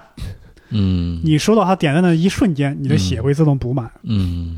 但我碰到的信息大部分还是善意的，而且有时候你因为这个游戏啊，你玩起来有时候也是挺孤独的。嗯它这个背景各各方面，你你你一个人难度也挺高，要战胜那么多强大的怪物。嗯经常有时候你在打完一个，呃，你要你在去见 BOSS 反复的死的时候，旁边就有其他人的信息，嗯什么猎人永不孤单，嗯什么加油不要放 弃，嗯，这是几十个这样的信息啊，他他妈再来一把吧，我操！哎呀，鼓鼓劲儿给你啊，然后你打完 BOSS 旁边有什么信息，什么啊，嗯终于可以休息了之类的。嗯嗯，这种感觉很暖心。对，就是哎你一个人探索的过程中，也会有其他人能分享他们的一些体验给你你。你说到这儿，我就突然想起来一个网上的这个录故事，我忘记的是在哪个论坛看到了。嗯他说一个国外的玩家小时候一直玩一个赛车游戏，嗯嗯然后他他那个跟他爸经常一起玩儿，后来有有一次他爸意外去世了，嗯就真的是意外去世了。然后他在玩这个游戏的时候呢，他就会能看到他跟他爸以前这个跑这个第一名留下的这个车影。嗯他说后来虽然我长大了之后我能超过他了，但是我始终不会去超过他，因为我一旦超过他之后，他留下的那个车影就会替换成我的了嗯啊。他说，那我现在时不时的还会回到那个游戏中，嗯嗯，跟我爸爸一起开一次赛车。嗯我就突然想到这个，就是说游戏当中留下了人和人之间的这种交互，嗯那、我觉得有一些东西还真的是挺挺温对暖的。对，我就是玩这个《死亡搁浅》，就感觉这个小岛秀夫他对这个游戏的呃理解能力啊，真的超出很多人。嗯这里边就，当然他也能打怪，但但是战斗的这个经历啊就很少，嗯大部分你是一个快递员嘛，嗯你要克服各种环境，嗯你去高山上、雪山上去送，去悬崖峭壁去送，嗯有时候你爬完一座高山嗯，送了快递，然后往回走下坡，往你的这个基地走，嗯然后开始放那个音乐，缓缓的那个抒情的音乐，真的，你这个心里也感觉哦，我卸下了一副重担，我完成了一个东嗯是这西，样，是啊嗯这有一样种非常放松舒适的感觉，对，是这有一样种回家的感觉。嗯就是这个游戏，它就能证明这个游戏不用靠打打杀杀，它也是能够给人带来一种心灵的动力的。嗯嗯对是这样。我我之前玩那个战神的时候也是，就是奎托斯跟他儿子嘛，嗯为了那个他他母亲要给他他母亲给他留言说要把我的是骨灰还是什么送到最高骨灰最高的山上，嗯送到一座山，说嗯不是这座山，是另外一座山，嗯再送，然后到最后嗯送到这个地方，就是是他母亲的那个家园，嗯嗯，然后送到那个地方，就是也会有一种休息的感觉，因为它那个整个场景是你站在那个山，你你站在那个山上面是能看见山下的，嗯然后整个画面是那种土明亮的那种土黄色，而且他母亲以前生活的一个地方是那种巨人的国度嘛，嗯嗯所有的东西都比你大，嗯都比你大，然后整个你就会感觉就是有一种受洗的那种 感觉。嗯就整个心灵是就很 很很放松。然后关键是他你在放送到这块儿的时候，你感觉你有任务，嗯然后你的儿子很兴奋，他会在旁边一直插插画说啊，嗯我我妈妈以前就在这儿怎么怎么样嘛，说你看这里这有一幅什么画，画的是我妈妈在干嘛吗？嗯然后是这几个人是在干嘛？是跟是我妈妈的叔叔吗？类似这种，嗯。对他整个感受带入的，就像刚才那个波波说的这种感觉。嗯哎，我刚才突然想到一个啊，就是嗯我想问问，如果说那个你们俩这个嗯设计一款游戏的话，嗯嗯想设计成一个什么样儿的？你比如说，博博老师原先做过游戏嘛，嗯就有没有自己就一直挺想做的一款游戏，就什么类别的，或者说什么样的故事啥的？就哎呀，我想过有很多。啊，那时候就是想，因为国外的这个奇幻游戏、魔法之类的很发达嘛，嗯但是中国没有多少像样的这种武侠游戏嘛。啊以前那时候就想做一款那种武侠类的游戏，啊，像中国什么 什么各种什么降龙十八掌到底是什么样降的，龙八部啊独孤九剑到底是什么样的，啊，对吧？你能够把这些动作性融入到这个武侠世界里 边儿，而且现在武侠世你你界，是感觉就是之之其之前的这些游戏，它设计的不够不够好吗？是不够不酷炫吗？还是咋？因为现在啊是这样，你看中国的也有一些很很好的游戏，嗯轩辕剑》啊，嗯这个《仙剑》啊，《剑侠情缘》啊，嗯你就感觉可能他讲了一个很好的故事，嗯但跟武侠的这个动作、剑侠又有什么联系呢？哦，动作性差了很多。哦，这包括这个武侠，这个这个战斗，这个这个这个这个动作游戏里的这个打斗场面具体该怎么做，嗯其实是个全世界的一直一个难题。因为哦人中一剑就死了，嗯但是在游戏里，这个人中一刀就死了，肯定不过瘾，嗯打半天打不着吧，又又又觉得太假。嗯嗯包括呃去年那个《只狼》，它是提供了一个比较好的一个解决办法。嗯它是怎么着呢？呃，考看眼看这个玩家的反应，嗯你一刀劈过来，我按照这个剑，啪，我会打回去。嗯但而且我这个动作呢，呃是，呃，朝着真实的那个动作方向这样去打，嗯给他们这样有点有种见招拆招的感觉。嗯而且就是，我如果挡回去了，你没打着我，嗯你呢就会积攒一个驾驶条，你的驾驶条满了，你就会这个人就会处于僵直的状态。因为你可能力气耗尽了，你他大概是这个意思。哦一旦你处于这种这种力竭的状态的时候，我就能够一招把你捅死。嗯，这样就感觉很真实一些，这样就是吧真实一对点。我对我以前是想做类似于这样的游戏，嗯我我嗯这边是感觉就是武侠这个题材，在我的印象当中，嗯就是侠是一个独立生活的一个世界，嗯就是武林圈儿嘛，嗯它感觉跟现实世界是不关联的。你除了像这个《倚天屠龙记》，它可能讨论到就是说这个比如说明教，它跟明朝，呃，不对，那个明教跟当时那是元朝，元朝，嗯元朝可能稍微还有一些关系，嗯，但其他的感觉就是两个官场跟武林好像是两边儿，嗯武林里边高手就嗯只要我想，我随时可以把皇帝干掉，这种这种感觉。，嗯，对，我就觉得就是如果说能有一个更真实的游戏，可能去探讨，就是说一个一个侠，嗯，他在生他在这个嗯中土世界上到底是一个什么样的一个位置，他跟整个村庄里的人。然后跟他的门派嗯，跟他的这个当地的这个 这个这个官员什么这种到底是什么关系？还有就我哦觉得是，挺有意思的。嗯，我也想过，因为就前几年不是有个电影吗？《头号玩家嗯，对》，我去，我就想能会有一款那样的游戏。啊，因为呃，像现在游戏是什么呢？像 GTA 五啊，他们的自由度什么的已经很高了，嗯但是呢，也没有达到那种高度。比方说，我站在你面前，嗯摸你，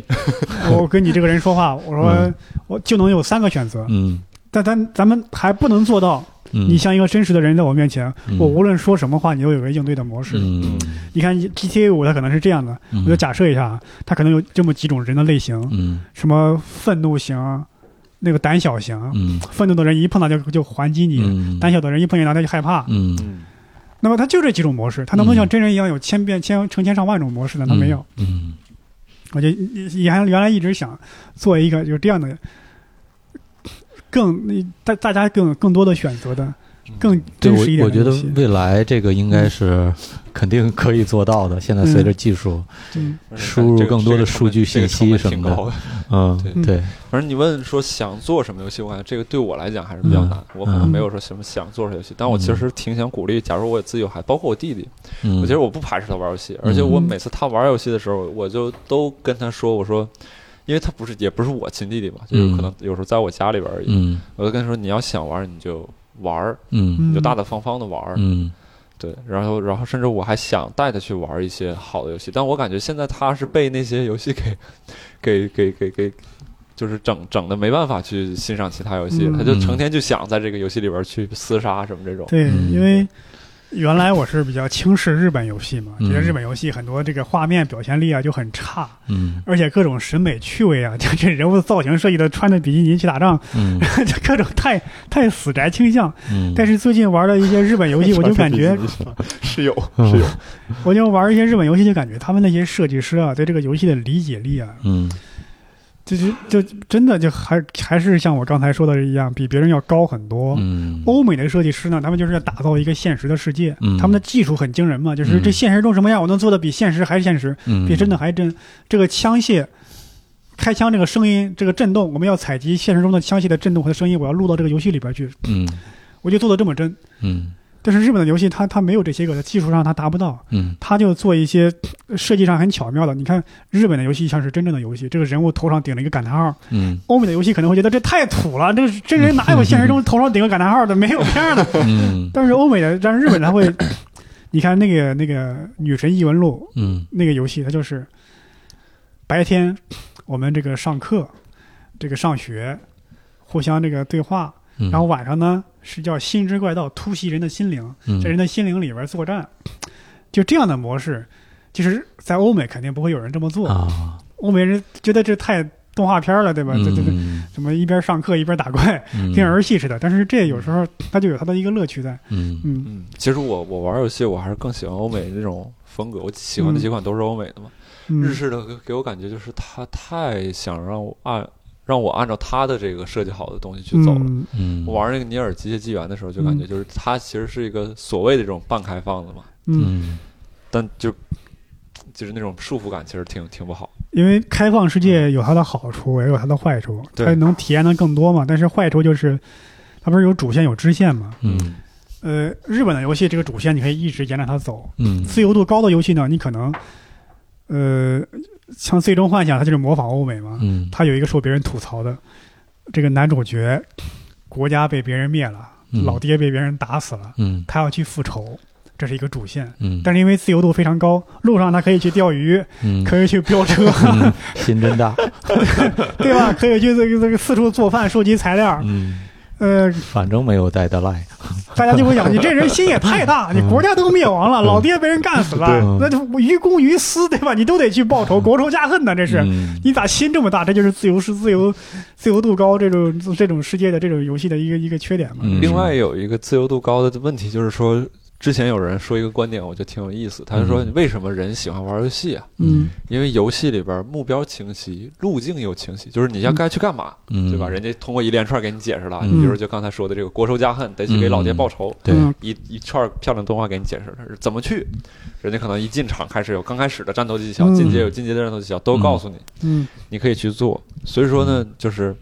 他就愿意玩儿，因为这个东西我很清晰。嗯，但是你一开放世界之后呢，就跟我们的真实生活就很太贴近像了。了，嗯。对我该干嘛？我该我其是实谁？难度我去哪儿？难度是增加了，你对面临很多选就择很多的玩困家难。他就对他就说我不知道干嘛了，我嗯觉得这是游戏就没有那么有意思了。嗯嗯嗯好，那我们这一期就是从主机游戏嗯聊嗯，到了我们一些快乐的生活，哎以及我们的一些感受和观点。嗯对是，闲聊一起，闲聊一起。然后刚才提到游戏，确实有很多剧透，但是嗯呃，我们觉得呢，其实这个游戏就算是剧透了，其实还是值得再去体验。嗯比比如说像《最后的生还者》，我就是嗯打过一遍之后又打了一遍。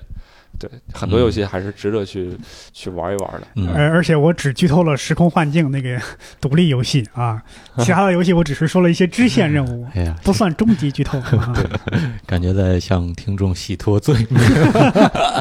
你放心啊，《时空幻境》那个游戏，要么玩过，要么没玩过，也不想去玩。嗯，好，嗯，哎，对他那个有点那个意思，对那，画风其实有点儿一十十二年前的游戏了。嗯，嗯，可以。好，那我们这一期节目就到这里。如果嗯你有什么你自己喜欢的游戏，也欢迎在留言当中告诉我。如果想听一些了解一些节目外的事情呢，欢迎关注我们的微博“一言不合 FM”。然后，另外也是咱们演出不知道什么时候能恢复啊，就是关注“单立人喜剧”公众号，我们会第一时间告知大家。